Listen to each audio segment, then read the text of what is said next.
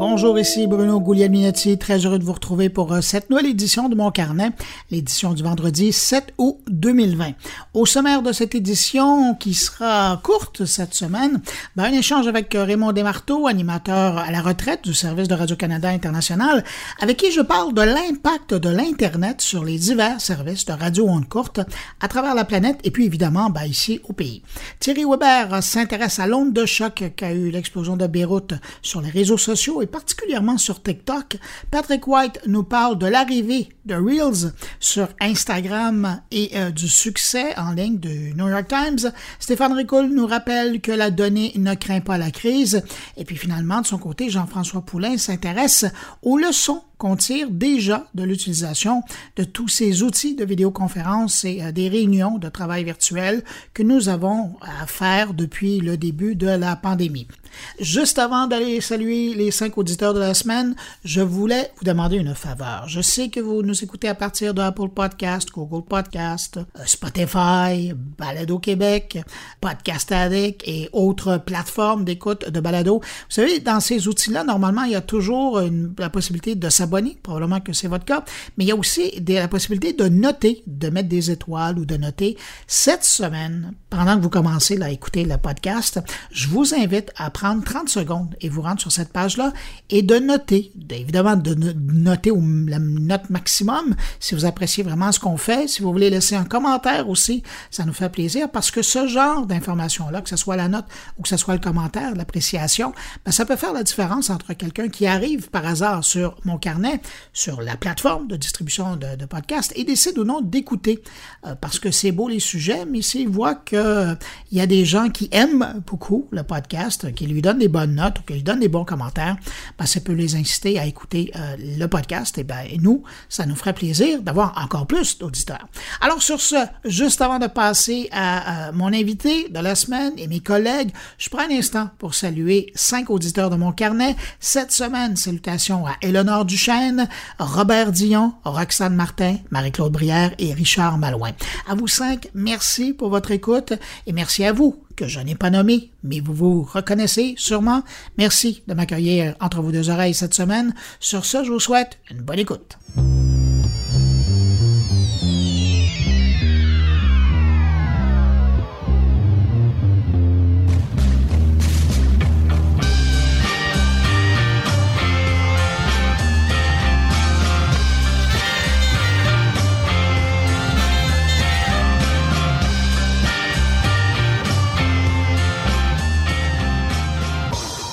Cette semaine, grosse présentation de Samsung, très bien faite d'ailleurs, avec un public virtuel qui encerclait le plateau.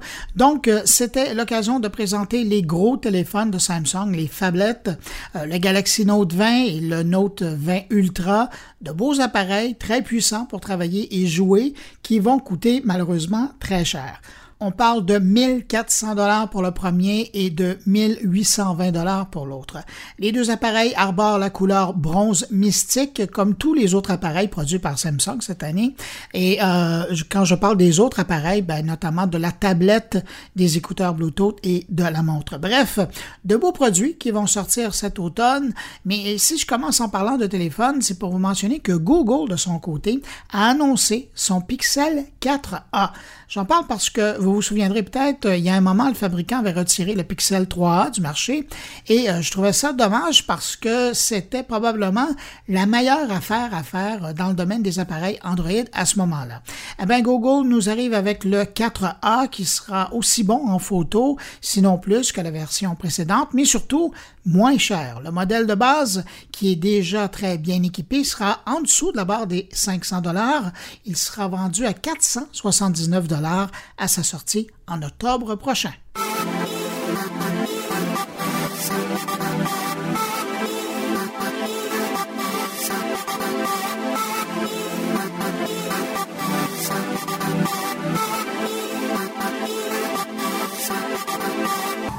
Cette semaine, on a beaucoup parlé de personnalités au Québec qui prenaient une pause des réseaux sociaux ou qui quittaient tout simplement. Euh, personnellement, je trouve euh, ça assez sain de voir quelqu'un quitter euh, si l'environnement des réseaux sociaux est devenu trop toxique pour elle ou pour lui. personne n'est vraiment obligé d'être sur les réseaux sociaux. Il faut se garder ça en tête. C'est sûr que ça va pas empêcher les gens de parler de vous, mais bon, personne n'est obligé d'être confronté à ça, particulièrement si c'est un contexte où les propos offensants sont tenus sous le couvert de l'anonymat on n'arrive à rien généralement devant une situation comme celle-là. Ce qui est intéressant de voir en parallèle, c'est que ce râle-pompon des réseaux sociaux arrive à un moment où la moitié de la planète est désormais sur les réseaux sociaux. Je vous l'avais déjà mentionné il n'y a pas tellement longtemps, mais là j'ai eu les chiffres. Selon euh, les derniers chiffres du Digital Report, c'est près de 4 milliards de personnes qui utilisent maintenant les réseaux sociaux. Imaginez, 51% de la population mondiale est là-dessus. Ce qui me fait euh, le plus malheureusement, dans cette étude, euh, une étude qui a été produite par euh, la Reuters Institute, euh, c'est que plus de la moitié des répondants disent utiliser les réseaux sociaux pour s'informer pas rassurant de savoir ça avec toutes les fausses informations et les théories conspirationnistes qui circulent là-dessus. Euh, c'est pourquoi les opérations commando de Facebook et Twitter, euh, dont on a parlé encore récemment pour fermer des comptes qui font circuler de la désinformation, ben ça prend toute son importance. Parmi euh, les réseaux sociaux, et je vais mettre TikTok de côté parce que eux, on le sait, ça va bien. on voit que Instagram et LinkedIn ont prospéré dans les trois derniers mois. Instagram rejoint maintenant plus d'un milliard de personnes avec une croissance d'un million d'utilisateurs par jour au cours des trois derniers mois. Et chez LinkedIn, on compte désormais 700 millions d'utilisateurs. Ces trois derniers mois, 25 millions de nouveaux utilisateurs se sont joints au groupe. Selon le portrait de Reuters, les réseaux sociaux, dans leur ensemble, accueillent deux nouveaux utilisateurs chaque seconde.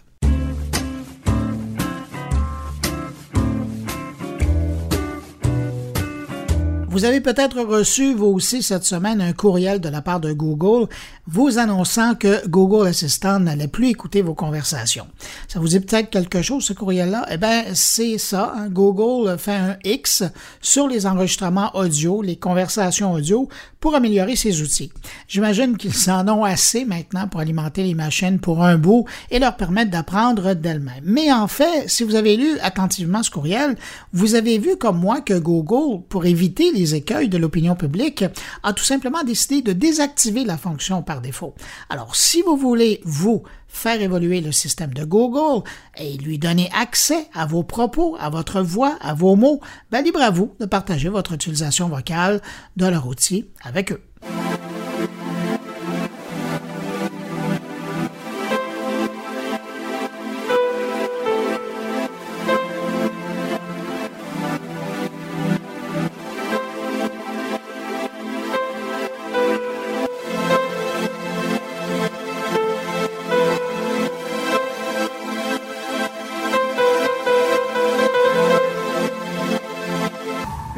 Disney qui, euh, ces temps-ci, fait pas mal plus d'argent avec ses films qu'avec ses parcs d'attractions ou ses bateaux de croisière, nous a surpris cette semaine en annonçant que le groupe préparait une nouvelle plateforme, une quatrième plateforme de diffusion vidéo, celle-là destinée à un public adulte. Mais attention, Disney ne se lance pas dans la distribution pornographique. Ici, on parle d'une nouvelle plateforme baptisée Star qui distribuerait des productions de la 20th Century Studio, de ABC, FX, et Searchlight. Déjà présent dans le marché du euh, streaming avec plus de 100 millions d'abonnés si on rassemble tous les services, je pense à Disney+, Hulu et ESPN, mais Disney veut pousser sa chance un peu plus loin. Alors Star devrait être lancé l'an prochain.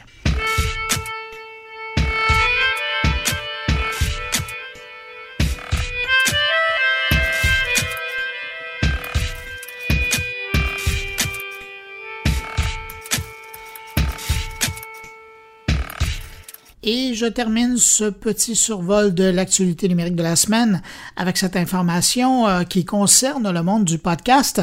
C'est la plateforme gratuite d'hébergement de podcasts Anchor, propriété de Spotify, qui accueille 39% des podcasts offerts aujourd'hui en ligne. Imaginez 39% Alors que la durée moyenne d'un podcast est de 30 minutes chez Anchor, ils font en moyenne 21 minutes et seulement 20% de leurs podcasts ont plus de 10 épisodes.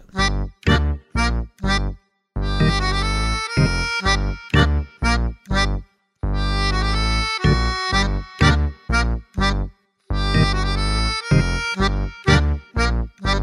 Alors, comme je vous le mentionnais euh, au sommaire, euh, cette semaine, j'ai décidé de me faire plaisir. Je me décolle de l'actualité complètement. J'ai rencontré un peu plus tôt cette semaine Raymond Desmarteaux. Raymond Desmarteaux, c'est un animateur, c'est un comédien, vous l'avez probablement vu déjà à la télé, mais c'est d'abord et avant tout, pour moi en tout cas, un animateur de radio, animateur à la retraite du service de Radio-Canada International. On l'a aussi entendu à la radio de Radio-Canada, celle qu'on entend au pays. Et j'avais le goût de parler avec lui de l'impact de l'Internet, de l'arrivée de l'Internet Internet et comment ça avait changé le service euh, des radios ondes courtes à travers la planète, mais aussi, évidemment, euh, son expérience à lui avec Radio-Canada International et sa relation avec ses auditeurs et même le format de programmation qu'il leur proposait. Alors, je vous propose d'entendre cette conversation avec Raymond Desmarteaux. Raymond Desmarteaux, bonjour. Bruno, bonjour. Toi qui, euh, depuis 1987 jusqu'à tout récemment, a été un des artisans de la radio internationale de Radio-Canada. Mm-hmm. J'allais presque dire la radio onde courte. Euh, quand tu regardes l'arrivée de l'Internet, on parle autour mm-hmm. de 94-95 jusqu'à aujourd'hui, comment ça a changé la réalité des gens qui œuvraient dans des services internationaux comme celui de RCI? Ah, en profondeur et dans l'ensemble de la planète, tout ce qui est, tout ce qui est euh, radio internationale, tout ce beau monde de Deutsche Welle en Allemagne jusqu'à Yeula en Finlande, de Radio Moscou jusqu'à Voice of America, en passant bien sûr par Radio-Canada International. Tout le monde a été profondément touché par l'Internet parce que quand est arrivé l'Internet, il y a eu un décloisonnement total de la radio internationale. La radio internationale, pendant très longtemps, c'était vers des cibles à des moments précis. Et avec l'Internet, bon, ben là, c'était à la demande et les cibles n'existent plus. Et, c'est drôle parce que quand on y pense au début de l'arrivée de l'Internet, on, avait l'impression que l'Internet allait faire compétition à, la radio on courte, c'est-à-dire que, en tout cas, des services qui étaient offerts sur la radio on courte, parce mm-hmm. qu'on se disait, ben là, maintenant que les gens peuvent écouter la programmation originale, ils vont arrêter d'écouter la radio on courte, sauf que c'est pas vrai parce que votre rôle, vous avez réussi, euh, et, je me demande si c'est le cas pour toutes les radios nationales, vous avez réussi à, à l'importer sur Internet, c'est-à-dire présenter un pays et non pas simplement présenter euh, une actualité, couvrir une actualité. Mettre un contexte, oui, tout à fait. Il faut savoir aussi qu'avant l'arrivée d'Internet, les radios internationales avaient commencé à, les radios, oui, sur ondes courtes, comme tu dis, avaient commencé déjà à bouger beaucoup avec, il y a eu la tendance de ce qui a été le DAB, Digital Audio Broadcast, mm-hmm. Et, mais surtout les satellites. Donc, on s'est retrouvé, par, exemple, Radio-Canada International, à être sur AfricaSat, qui est un satellite euh, commercial africain. Alors, on crée une entente avec une radio locale, qu'elle était soit à Ouagadougou, soit à, à, Kigali ou peu importe, et on mettait un, ajoutait à cette radio-là, qui était FM localement, on leur fournissait un petit décodeur et eux prenaient les émissions d'RCI et les mettaient sur leurs ondes FM localement. Donc, pendant des années, on a eu des tonnes et des tonnes de radios un peu partout sur la planète. Moi, je me suis, pendant des années, je me suis occupé d'un service qui s'appelait euh, les partenariats, où je fournissais des reportages pour euh, des radios, des radios nationales et ou euh, associatives, là, des radios communautaires, un peu partout sur la planète. J'en avais 60 en anglais et, et 112 en français. Et quand même, hein? Et ça, c'était avant l'arrivée de l'Internet? C'était en parallèle, en même temps. Mais quand l'Internet est arrivé, donc vous avez dû ben, l'ajouter à votre offre. Euh, Absolument. ça a changé quoi concrètement quand vous utilisiez maintenant, j'allais dire, le réseau de diffusion d'Internet pour offrir votre programmation? Ça a changé beaucoup de choses. Ça a changé par le fait qu'on pouvait morceler les émissions, y aller par segment, donc offrir tel, tel, topo, tel topo, tel topo. Et ensuite, euh, on devenait, euh, fallait être photographe, fallait être créateur d'hyperliens, fallait être auteur en même temps et tout ça. Donc, il y a eu un décloisonnement total du, euh, du travail et ça a fallu s'adapter, c'est un fait.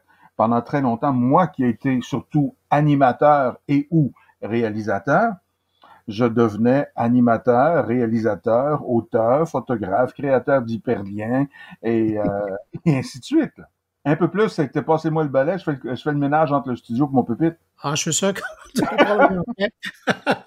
Mais Raymond, est-ce que ça, ça a permis une plus grande interactivité entre l'auditoire et les animateurs? Absolument, absolument. C'était immédiat. La réaction est immédiate. Tu produis quelque chose, tu mets ça sur le web, et euh, la réaction peut être euh, en dedans de quelques minutes, tu une réaction d'un auditeur ou d'un internaute.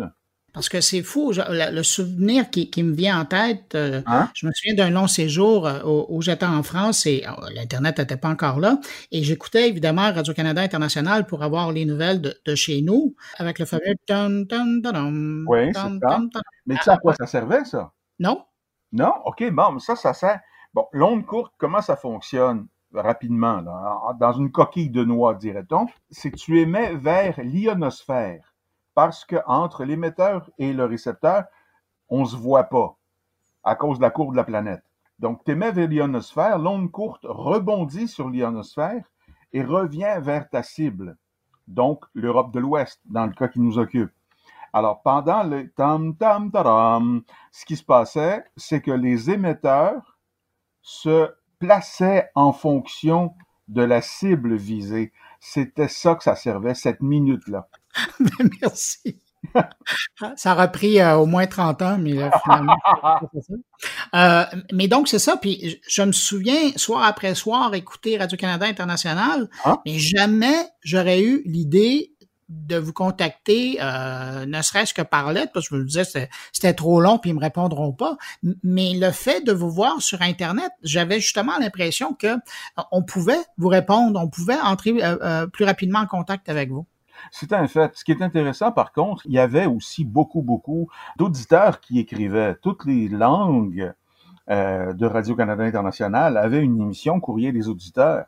En français, ça, ça s'appelait le Courrier mondial en anglais The Maple Leaf Mailbag, euh, en espagnol El Castor Mensajero. Alors, euh, il y avait toujours des auditeurs qui écrivaient. Ce qui est impressionnant, c'est que chez les Arabes, par exemple, quand on disait qu'on recevait du courrier de certaines régions du monde où le prix du timbre était le salaire d'une demi-journée, ça, ça impressionnait beaucoup, beaucoup. Tandis que le courriel coûtait pas mal moins cher.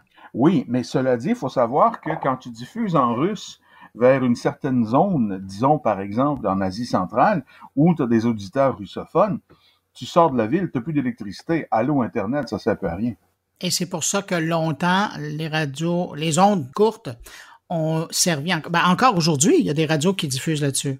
Oui, bien sûr, mais juste par exemple, le Canada a, a pris une décision de détruire ses émetteurs ondes courtes qui étaient à Sackville, au Nouveau-Brunswick, pourquoi c'était là? C'est à cause du sol marécageux. Ça prend ça pour retourner l'onde.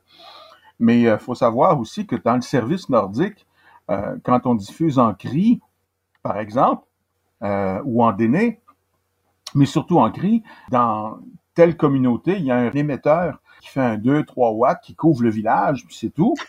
Et même chose le village suivant. Mais entre les deux, il n'y a rien. Entre les deux, euh, c'est le bois, c'est la taïga. Entre les deux, c'est là qu'entre en l'onde courte.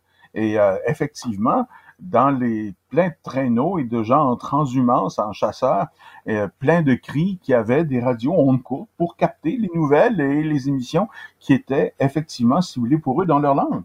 Alors aujourd'hui, s'ils sont chanceux, ils peuvent peut-être, en tout cas de ce côté-ci de l'Atlantique, écouter XM Sirius. Il faut que tu aies un générateur d'électricité, moi, c'est ça. Tout à fait. Euh, Raymond, euh, quand tu regardes toutes ces années passées euh, mm-hmm. au service international de Radio-Canada, as-tu l'impression d'avoir joué un rôle d'ambassadeur?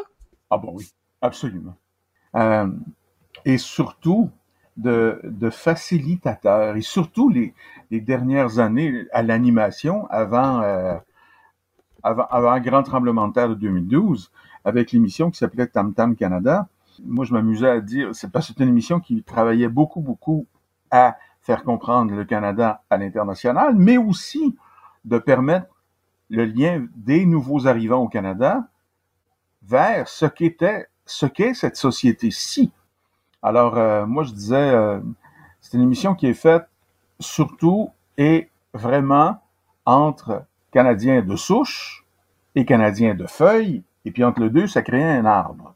C'est fou, hein? Vous étiez là pour en faire la promotion comme destination de vie, puis une fois qu'ils arrivaient, vous étiez là pour les accueillir. Voilà, ça revenait à ça.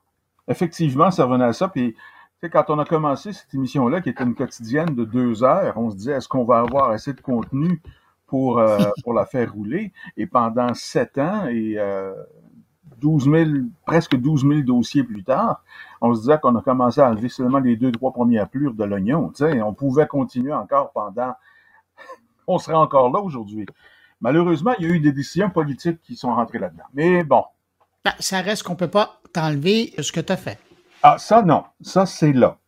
Et ça, ça me sert aujourd'hui beaucoup euh, dans l'autre partie de ma carrière, qui est celle de l'auteur ou en tant que romancier aujourd'hui, je m'amuse beaucoup, beaucoup à utiliser des choses que j'ai apprises et des liens que j'ai faits au fil des années dans cette carrière-là. Raymond Desmarteaux, animateur, communicateur, auteur, comédien, merci beaucoup d'avoir accepté euh, de répondre à mes questions. Bruno Guglielminetti, mille grazie. Ciao. Salut, mon vieux.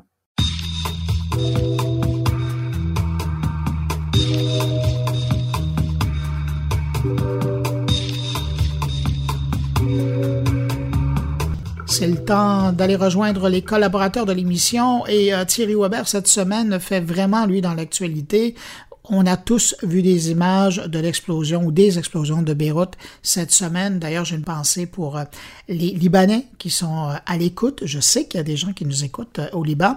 Et puis aussi des membres de la famille de ma conjointe. Alors, euh, je pense à vous. Mais donc, je reviens sur le sujet. Thierry Weber s'intéresse à l'onde de choc que l'explosion de Beyrouth a également provoqué sur les réseaux sociaux cette semaine, quelques minutes après le début de cette catastrophe. Bonjour Bruno, bonjour les auditeurs de mon carnet. C'est à bord de Yoko, entre deux tournages, que je prends le temps d'enregistrer cette capsule audio pour euh, mon carnet.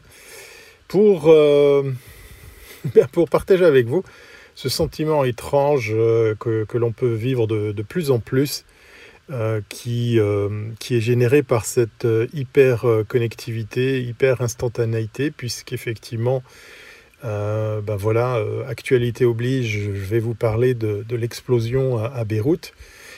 Pourquoi je vous parle de, cette explosion? Ben Parce qu'en fait, je vais faire le lien avec les réseaux sociaux, avec l'instantané, avec la, vidéo en live ou la vidéo qu'on peut très vite publier, puisque c'est au travers d'un réseau social que j'ai pris connaissance, euh, j'ai le sentiment presque live de, cet accident, euh, comment dire, catastrophique, autant humain qu'écologique.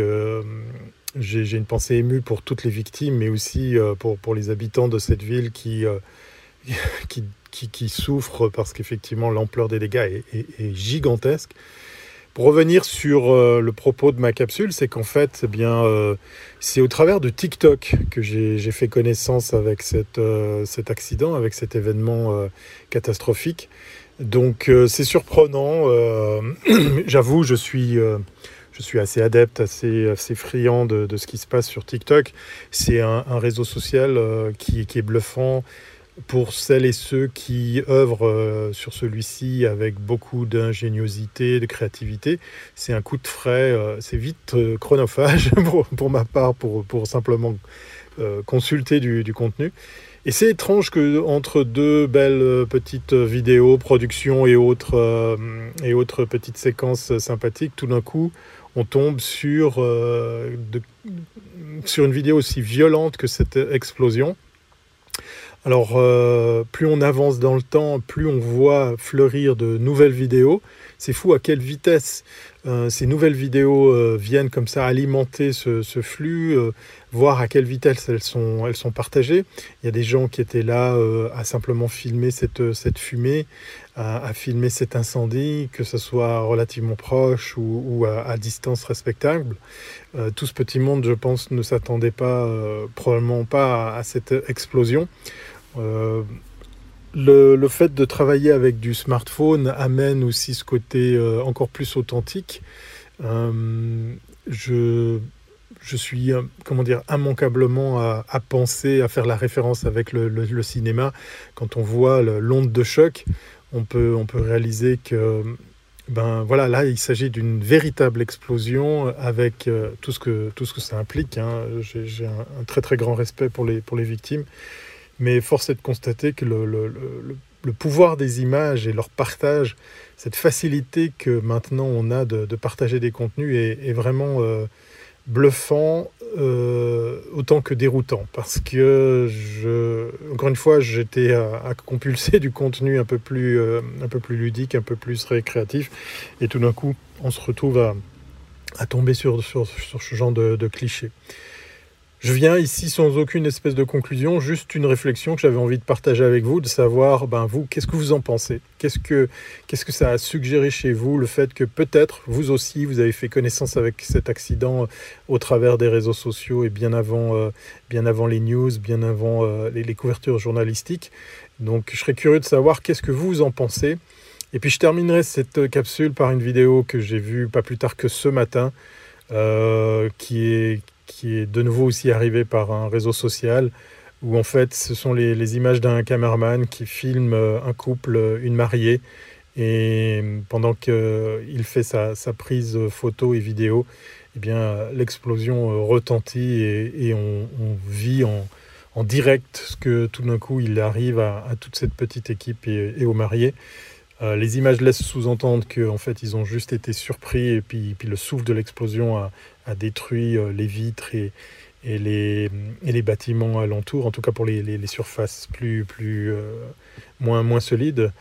Euh, et donc, si la vidéo est sortie, c'est qu'on on va dire que pour le moment, ils sont aussi sortis. C'est juste, voilà, juste un peu, un peu étrange de vivre ça par procuration. Le bémol dans tout ça, euh, je vois déjà fleurir des vidéos euh, qui appellent au complot, qui, euh, qui soulèvent toutes sortes de, théories. Je ne suis pas à même de pouvoir confirmer ou infirmer tout ça, mais on voit de plus en plus de vidéos de drones, ou en tout cas de drones à l'image, fleurir comme ça sur les réseaux, où on voit ce genre d'appareil larguer quelque chose, comme si effectivement quelqu'un avait décidé de faire exploser tout ça. Voilà, je ne vais pas mettre de l'huile sur le feu. Je trouve juste regrettable que voilà, c'est plus fort que tout la nature humaine. Des fois, prend le dessus euh, avec le mauvais exemple. Euh, j'ai envie de croire que là, pour le coup, c'est des images qui n'ont rien à voir avec l'incident, puisque la plupart des vidéos, euh, si vous les regardez, on voit des, éclairs et, des crépitements au, cœur même de, l'incendie avant que celui-ci provoque l'explosion. Vous avez des avis, vous avez vous aussi une opinion là-dessus, je serais heureux de vous entendre. Voilà, c'est une capsule un peu, moins drôle. Et avec Yoko, ben, on va essayer de se changer les idées, on va, on va continuer notre route pour aller euh, eh bien, filmer euh, des choses un, peu plus, un peu plus euh, joyeuses. Je vais vous dire à très bientôt si ce n'est pas avant et portez-vous bien.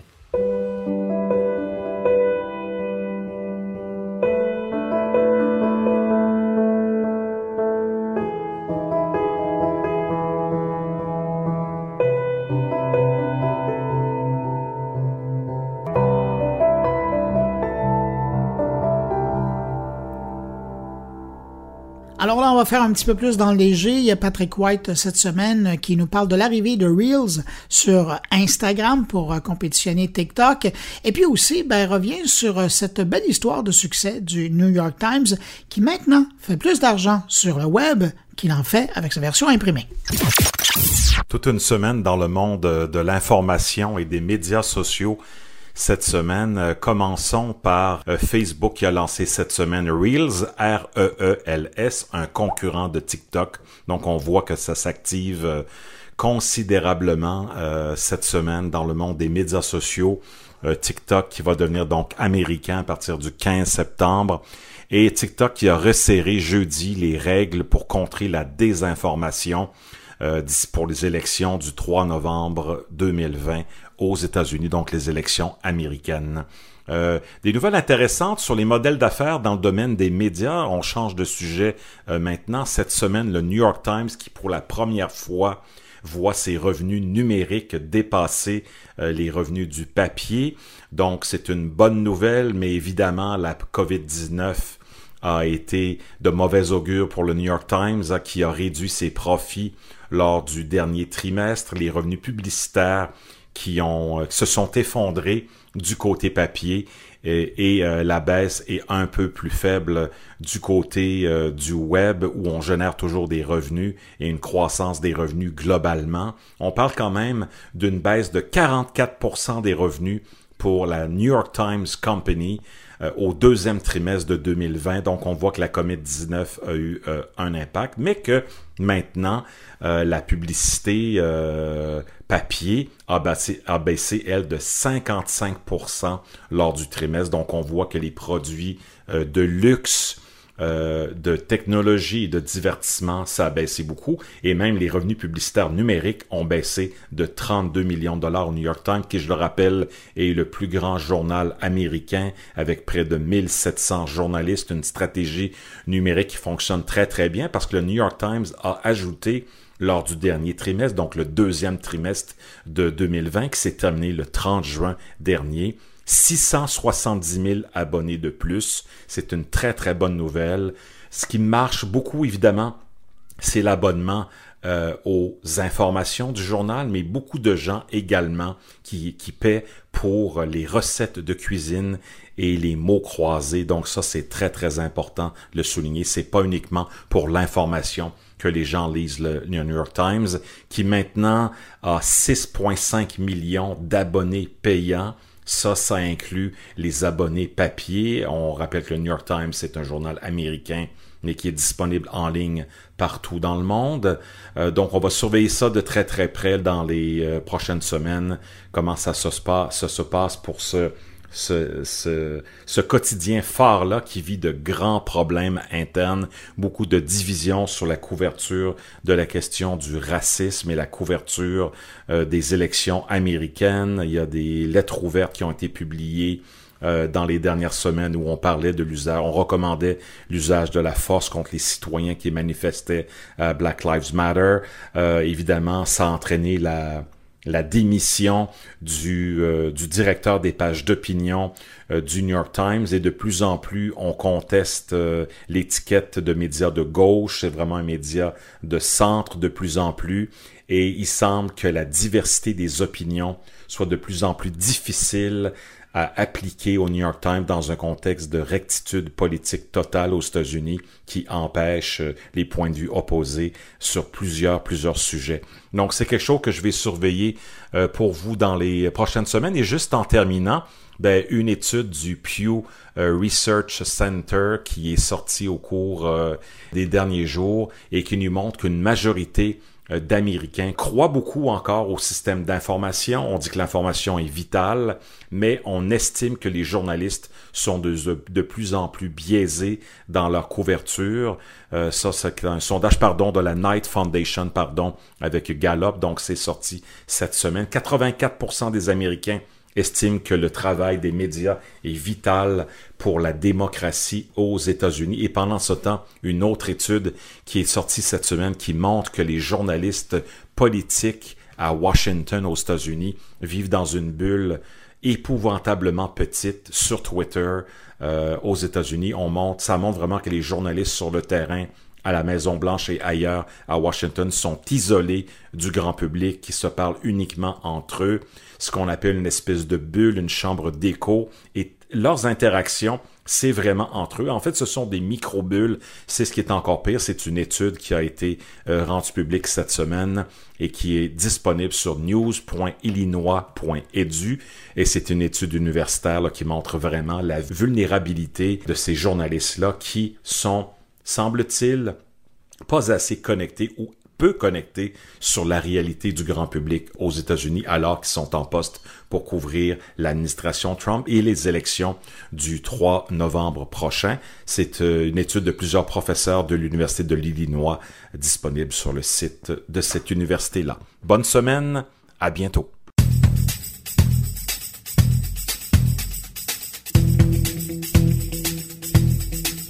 Semaine dernière, Stéphane Ricoul s'intéressait à la valeur de la donnée. Eh ben, cette semaine, il poursuit sa réflexion, mais cette fois en nous rappelant que la donnée ne craint pas la crise.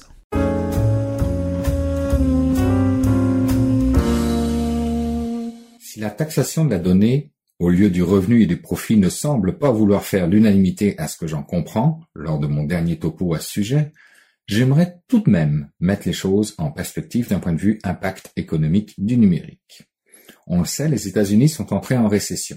L'économie de l'oncle Sam étant en recul sur deux trimestres consécutifs.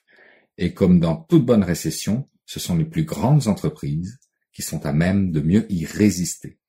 Impossible donc de s'étonner que la Silicon Valley affiche des résultats en forte hausse malgré la pandémie.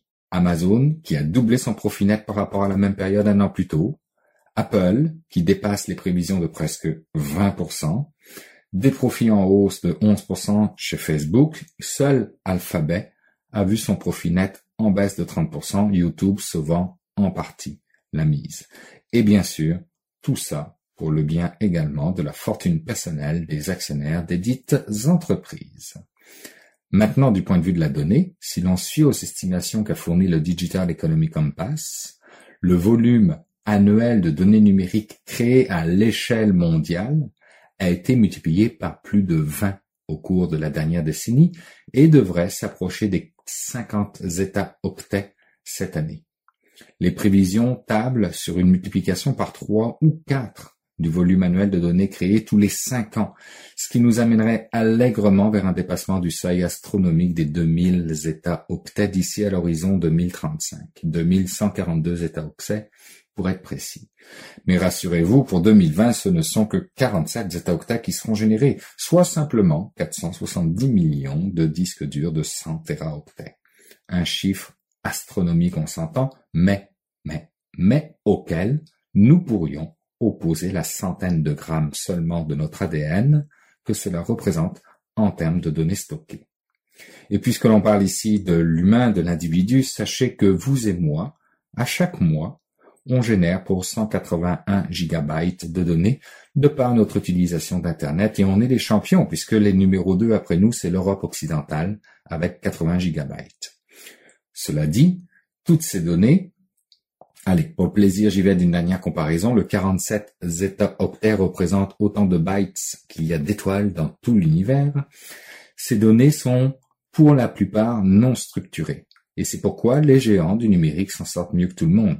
Pour les monétiser, il faut les exploiter. Ils le font mieux que quiconque à ce genre d'échelle planétaire.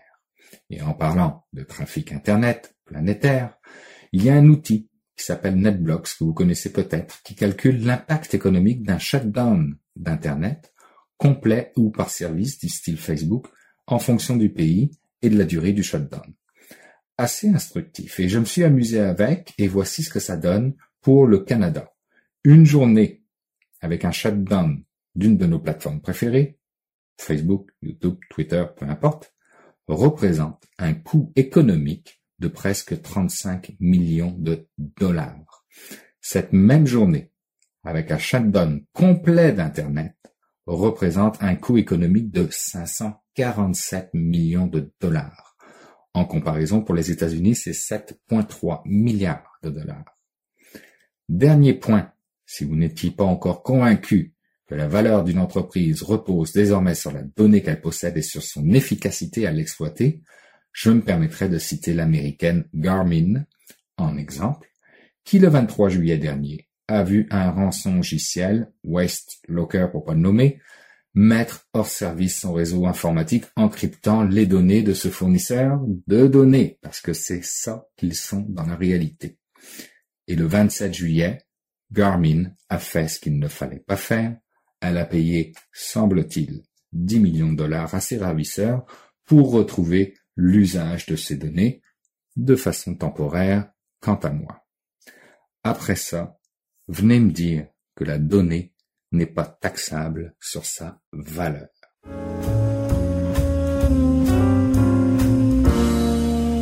C'est maintenant le temps d'aller rejoindre Jean-François Poulain. Salut Jean-François. Bonjour Bruno. Jean-François, cette semaine, euh, c'est intéressant comme, euh, comme entrevue ce que tu nous présentes parce que, à quelque part, c'est l'apprentissage qu'on fait grâce ou à cause de ce qu'on est en train de vivre avec la pandémie et tout le confinement qui s'en est suivi. Ben, il y a beaucoup de ça, oui. Puis euh, je te dirais que je fais un pont aussi avec. Euh, on en a parlé beaucoup. Hein, il y a eu des ateliers là, dans les derniers mois. Euh, on a parlé de ça dans des entrevues avec différentes personnes, dont avec Éric Letarte, que je réinterviewe aujourd'hui, pour le pourquoi des ateliers. On parle d'ateliers, puis les gens s'imaginent, bon, c'est un truc complexe, euh, euh, mais c'est aussi, comme tu le dis, quelque chose qui s'applique beaucoup à ce qu'on vit depuis le début de la pandémie, parce qu'on fait beaucoup d'appels sur Zoom ou sur Meet ou sur d'autres outils en ligne.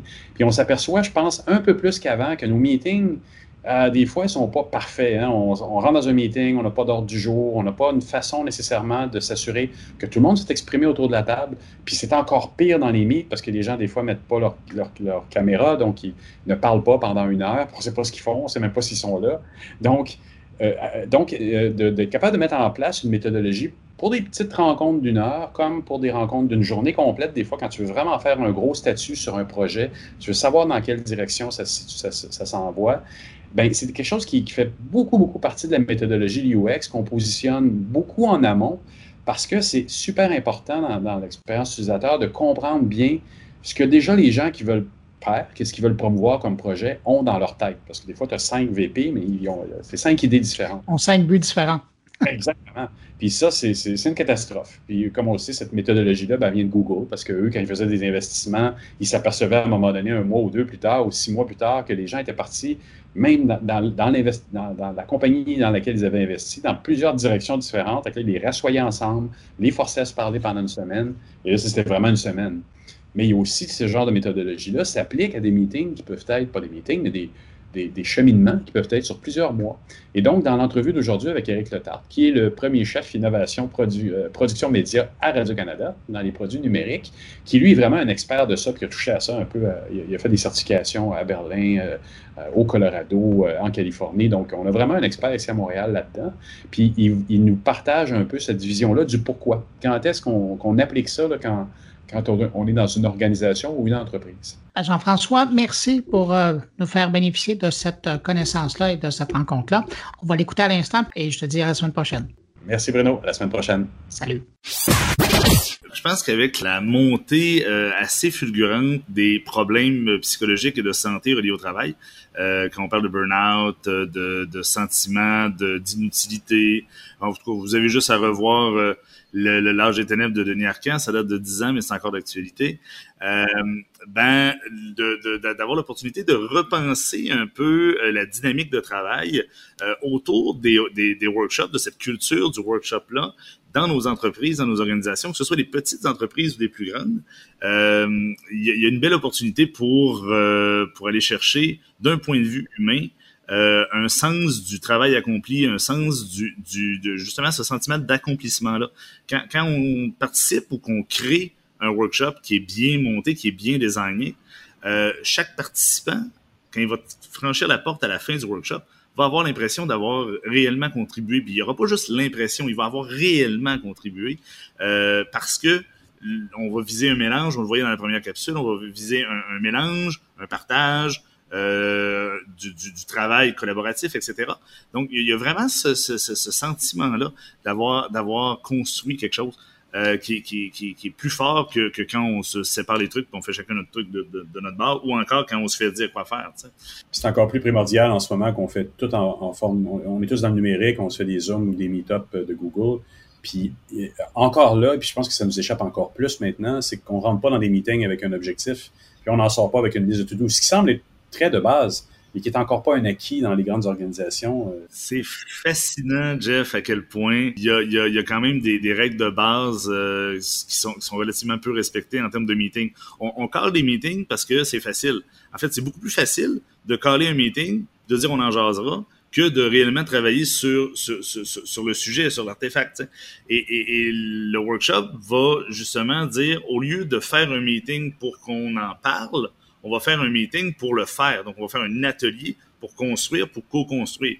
Euh, et c'est là qu'il y, y, a une valeur euh, plus, plus intéressante que de dire, ben, on va se faire un meeting pour en parler, puis après ça, chacun travaillera de son bar. Tant qu'à faire une rencontre, on a aussi bien de travailler durant le meeting. T'sais. Donc, qu'est-ce que le workshop amène par rapport à, à ça? Là? Comme tu dis, déjà, il y a des balises qu'on peut mettre, puis on peut, non seulement, plutôt que de résoudre le problème puis pas le faire, on peut le faire carrément dans le meeting, ce qui amène une note complètement différente. Si, si tu fais un, un meeting, si tu fais une rencontre, il doit absolument y avoir un objet, un artefact, un prototype, peu importe ce que c'est, ça peut être un griffonnage, mais c'est pas vrai qu'on va faire juste jaser. On va jaser de quelque chose de réel. ACL. Ça, ça, ça, peut être une image que tu partages si on est sur Zoom. Le, le point toujours dans un workshop qui est, qui qui est bien construit, c'est de dire, on sait avec quels paramètres on entre, donc que ce soit un artefact, que ce soit une décision à prendre, que ce soit un partage d'informations, mais on a un artefact, on, a, on sait avec quoi on rentre dans le, dans le workshop, puis on sait avec quoi il faut qu'on qu finisse, puis on, on, connaît le temps qui nous est imparti. Et, et ça, en, en, en, termes de, de dynamique d'équipe, euh, d'un point de vue d'équipe, on, on, est beaucoup plus euh, sur fait travailler euh, concrètement plutôt que d'écouter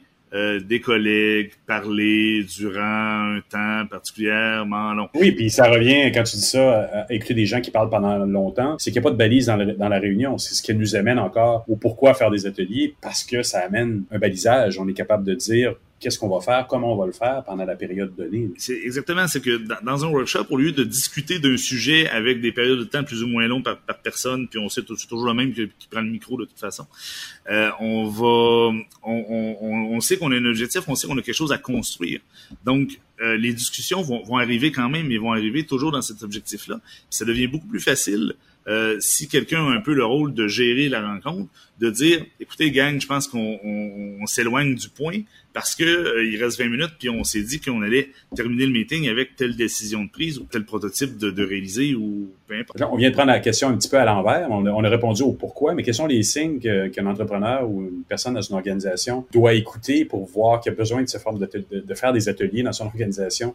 Il y a des, il y a des signes d'inefficacité qui doivent surgir à un moment donné, qui doivent dire, hm, peut-être que ce serait utile, même dans sa forme la plus petite, d'avoir des ateliers. Il y, a, il, y a, il y, a, un dicton qui dit qu'on s'habitue à tout, hein, même au pire. Et je pense que dans beaucoup d'organisations, on s'est juste habitué à des rencontres qui sont pas optimales, pas forcément satisfaisantes. Moi, j'irais là, la prochaine fois que vous sortez d'un meeting et vous n'êtes pas satisfait de votre rencontre, là, refaites le même meeting, mais en mode atelier de travail avec un peu de structure puis un petit peu de design, puis euh, essayez ça voir. Puis allez-y au feeling. Comparer les deux. J'ai rarement vu, pour dire jamais vu, quelqu'un qui sort d'un atelier de travail puis qui dit euh, ouais, on a perdu notre temps. Mais, mais tu as vraiment le feeling d'avoir avancé. je pense que le meilleur indicateur, c'est le prochain meeting où on n'est pas satisfait en, en, en, franchissant la porte de sortie, ben, c'est peut-être un bon indice. Puis là, pourquoi il s'applique aussi, je pense, là on parle d'atelier ou de, de, meeting ou d'amélioration de meeting de très très courte durée, mais un des signes dans une entreprise aussi d'application de techniques comme ça, ça pourrait être pour régler les choses à plus longue durée aussi. On parle pas juste de, de petits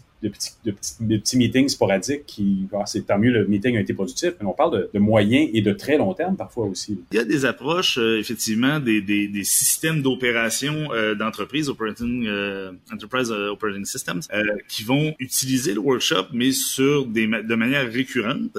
Si on pense à, Traction, entre autres, un modèle qui, qui, vient du MIT, euh, on utilise ce qu'on appelle le Level 10, qui est une réunion euh, hebdo ou bi-hebdomadaire, qui est sous forme de workshop, qui a sa structure, qui est vraiment faite, ça s'appelle pas traction pour rien, donc c'est pour gagner une traction.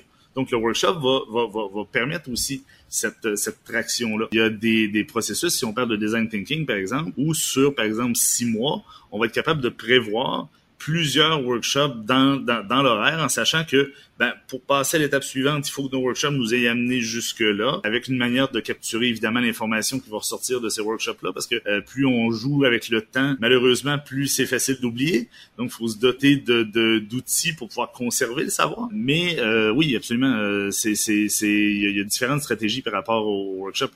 la culture du workshop, c'est pas que spontané. Ça, ça, ça peut être une belle compétence à développer d'une entreprise, d'être capable de faire des workshops de manière très spontanée, mais de dire on, on commence où on on est, plus sur une approche de long terme puis de récurrence. Parce que là, en ce moment, à Montréal, on voit surgir cette compétence-là, si on veut, on peut le mentionner comme ça, à travers beaucoup d'agences, beaucoup d'entreprises se disent des experts dans, dans ça et, et, vont mettre un peu toutes les choses, les mêmes techniques ou les mêmes sortes d'ateliers. Alors que ce que tu viens de dire là, dans le fond, c'est que, en parlant de traction, c'est qu'il y a toutes sortes de formes d'ateliers de co-création qui existent pour toutes sortes de formes de problèmes qui peuvent surgir en entreprise. Absolument. Ben, il y a une origine qui vient de l'architecture. Euh, il y a une origine qui vient du design de, de, d'objets physiques, des chaises puis des, des, des portes de frigidaire.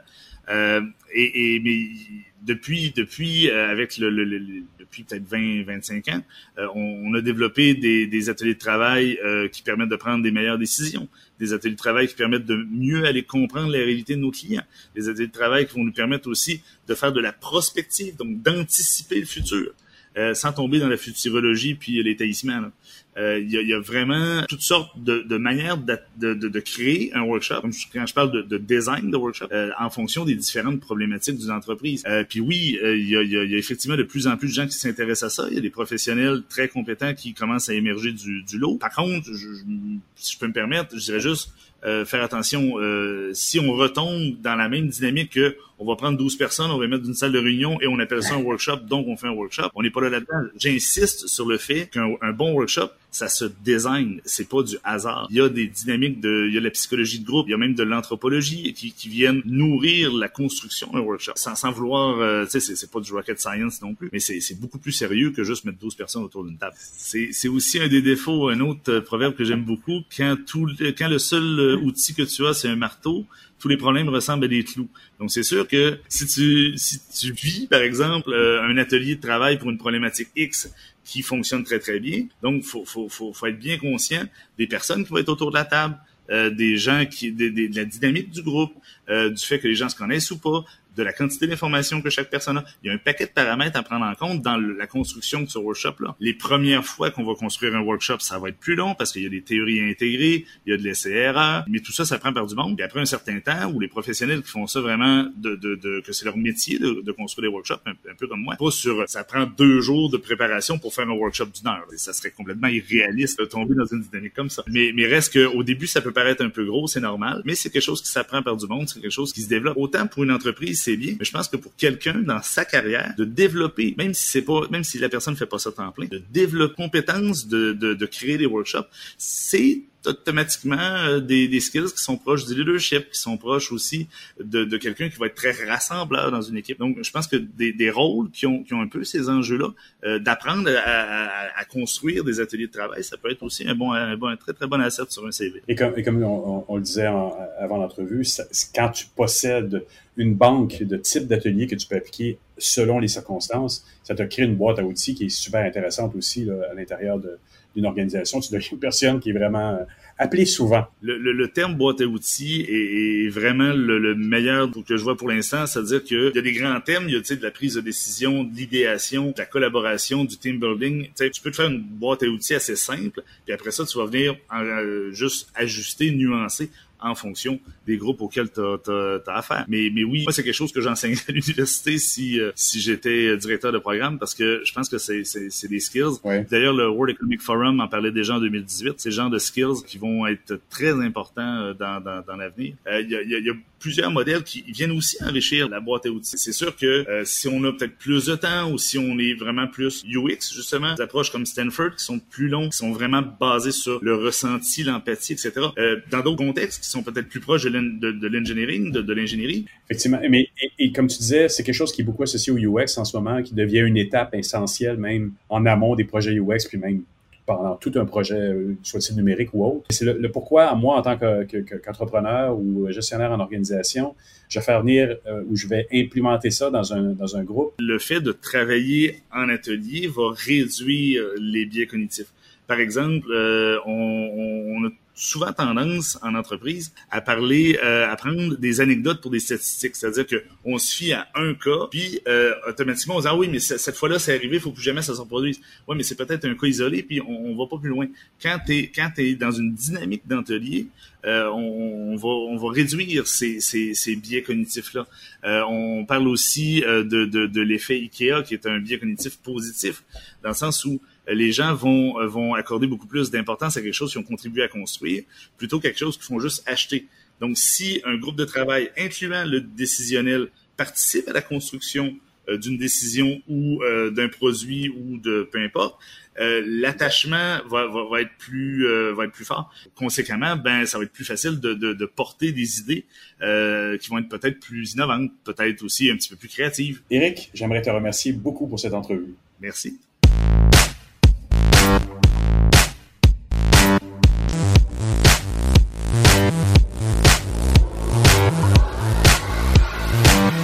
Ben voilà, c'est ainsi que se termine cette édition de mon carnet.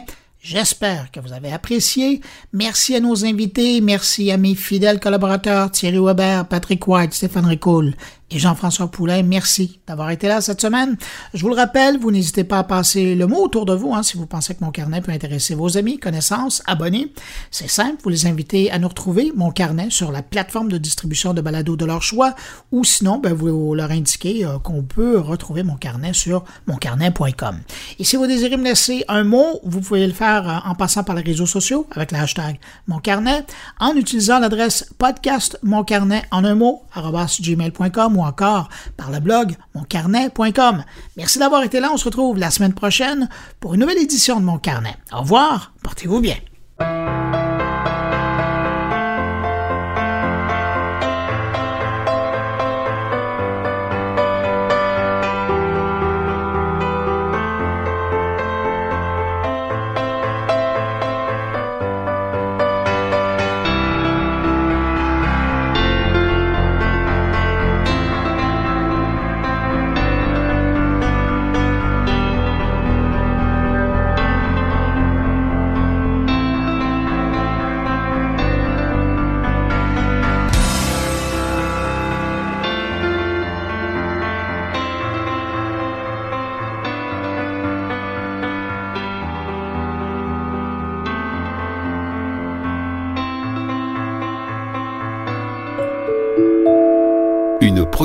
goulielminetti.com